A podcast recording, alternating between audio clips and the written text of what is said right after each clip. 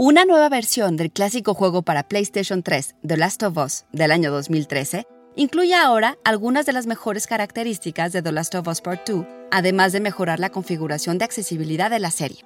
Las opciones de accesibilidad que reducen las barreras para que muchos jugadores accedan al juego, y hoy a los juegos como The Last of Us Part 1, no les basta la calidad de la narración o impresionantes entornos o una pulida jugabilidad. Deben ser para que jueguen todos. Psy Institute. Masterpiece Your Life. As she surveys the apartment, her eyes wander to Joel. She steps past the couch. He wears the wristwatch Sarah gifted him, which now has a cracked face. All sorts of people in the past wanted to play our games and just couldn't. They just had some limitation that didn't allow them to play our games. So it's really exciting that people that have all sorts of limitations can now jump into part one and again seamlessly transition to part two because they share those same award winning accessibility features.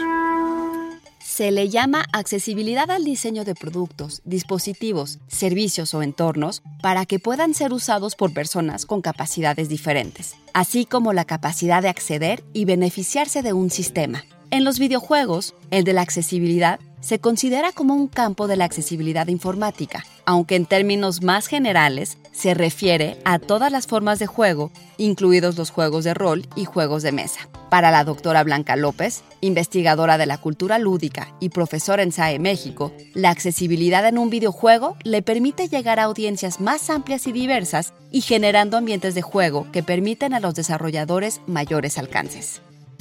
En el caso de The Last of Us Part 1, las opciones de accesibilidad están distribuidas de acuerdo a seis menús. La sección de Alternate Control, la de Magnification and Visual Aids, que incluye opciones para jugadores daltónicos, la de Motion Sickness, que permite al jugador controlar la intensidad de la cámara y el campo de visión del juego, y Navigation and Traversal, que permite a los jugadores personalizar la facilidad con la que su personaje puede moverse por el juego, además del menú de Screen Reader y Audio Cues, que ayuda a los jugadores a discernir tanto el menú del juego como su entorno sin usar la vista y opciones de Combat Accessibility con las que se puede cambiar la dificultad del juego. You hear that? Run! There's too many of them!